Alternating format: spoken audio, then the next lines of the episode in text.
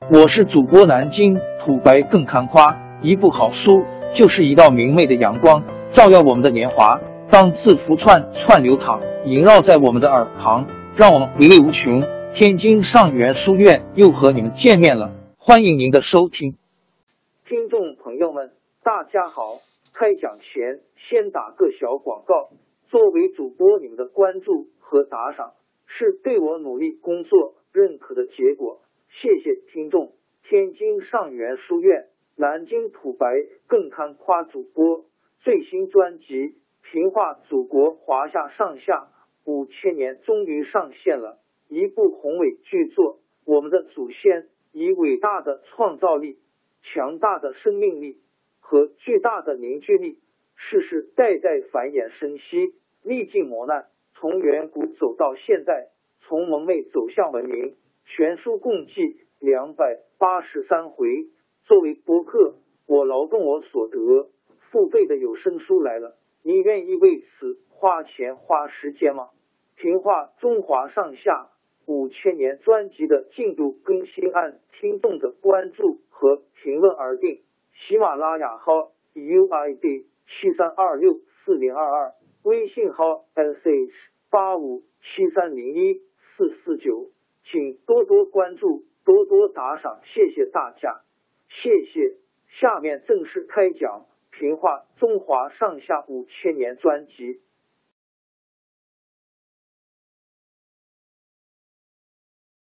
明武宗死后，他的堂弟朱厚熜因 C N 继承皇位，这就是明世宗。明世宗刚即位的时候，在政治上采取一些改良措施。像限制宦官权力、整顿税收等等，但是后来迷信道教，在宫内设坛求仙，渐渐不大过问朝政。凡是迎合他信道的，就得到重用。大学士严嵩 （in s n） 就是因为他善于起草祭神的文书，逐步取得了内阁首辅，相当于宰相的地位的。严嵩并没有什么才能。他只知道奉承拍马，讨得世宗的欢心。他当上首辅后，和他儿子严世蕃一起结党营私、贪赃枉法、干尽坏事。当时一些没骨气的朝臣都投靠他，有三十多个官员做了他的干儿子。有了这些爪牙，他更加可以操纵朝政了。严嵩掌权的时候，北面鞑靼部。蒙古族的一支强大起来，统一了蒙古各部，成为明朝很大的威胁。严嵩不但不想加强战备，反而贪污军饷，让兵士们受饥挨饿。鞑靼首领俺答好几次打进内地，明军没有力量抵抗。公元一五五零年，俺答带兵长驱直入，一直打到北京城郊。明世宗派严嵩的同党裘鸾为大将军，统帅各路援军保卫京城。严嵩怕裘鸾打败仗，指使裘鸾不要抵抗，结果让鞑靼兵在北京附近掳掠了大批人口、牲畜、财物，满载回去。京城附近十几万明军竟一箭不发。过了一年，裘鸾又勾结俺答。准备和鞑靼讲和这件事引起了一些正直大臣的愤慨，特别是兵部员外郎杨继盛。杨继盛，保定荣城人，出身贫苦。他七岁的时候就失去了母亲，继母待他不好，让他去放牛。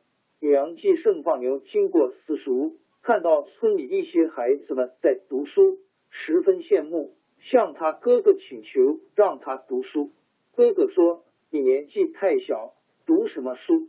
杨继盛回答说：“我能放牛，就不能读书。”他父亲见他有志气，就让他一面读书，一面放牛。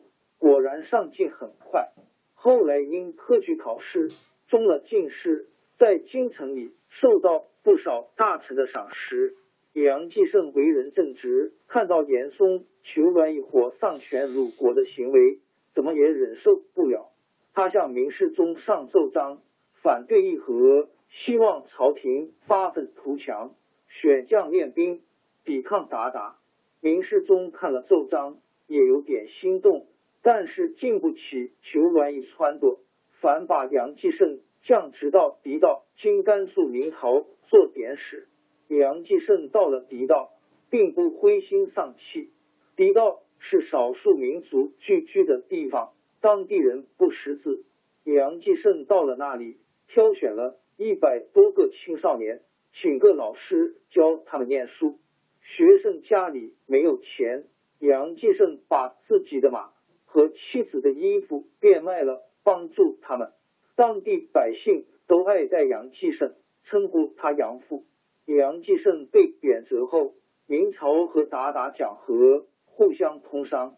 但是不久，俺答就破坏和议，多次进攻边境。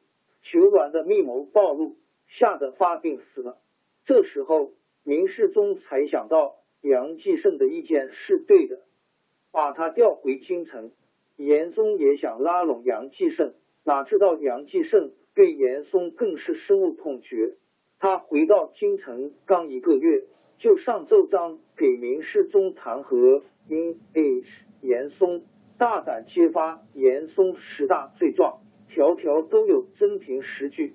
他在奏章中还说。严嵩有十大罪，却可以蒙蔽皇上，因为还有五监帮助他。这就是严嵩的间谍、爪牙、亲戚、奴才、心腹都密布在世宗的左右。这道奏章打中严嵩的要害，严嵩气急败坏，在明世宗面前诬陷杨继盛。明世宗大怒，把杨继盛打了一百板廷杖，关进大牢。杨继盛被廷杖打得遍体鳞伤，腿肉也打烂了，连狱卒看了也心酸。杨继盛却态度泰然，像没事儿一样。亲友们听到杨继盛伤势重，通过狱卒送给他一只蛇胆当伤药。杨继盛推辞不受，说：“我自己有胆，用不着这个。”杨继曾在监狱里被关了三年，实在审不出什么罪状。一些官员想营救他出狱，严嵩同党跟严嵩说：“你不杀杨继盛，不是养老虎给自己留后患吗？”严嵩下个狠心，撺掇明世宗把杨继盛杀害了。严嵩掌权二十一年，把他的党羽安插在朝廷重要职位，权力越来越大。明世宗也渐渐讨厌他。有一次。明世宗请道士蓝道恒伏击，一种迷信活动。蓝道恒借机仙的意志劝世宗除掉严嵩。明世宗也有点心动。这件事让御史周应龙打听到了，觉得这是打击严嵩的好时机。但他想想杨继盛的下场，又有点犹豫。经过周密考虑，决定先从弹劾严世蕃下手。严世蕃。依仗他父亲权势，作恶多端。周应龙弹劾严世蕃的奏章一上去，明世宗果然下令把严世蕃办罪，充军到雷州，并且勒令严嵩退休。严世蕃和他的同党是一批亡命之徒，他们没到雷州，就偷偷溜回老家，收容了一批江洋大盗，还勾结汉奸、汪直和倭寇。准备逃亡到日本去，这一件事又被另一个律师宁润揭发。昏庸的明世宗看到这份奏章，也大为震惊，立刻下令把严世蕃和他的同党斩首示众，把严嵩革职为民。明朝最大的权奸，中王朝更迭，江山易主，世事山河都会变迁。其实我们无需不辞辛劳去追寻什么永远，活在当下，做每一件自己想做的事，去每一座和自己有缘的城市，看每一道动人心肠的风景，珍惜每一个擦肩的路人。纵算经历颠沛，尝尽苦楚，也无怨悔。感谢您的收听，朋友们，让我们下期再见。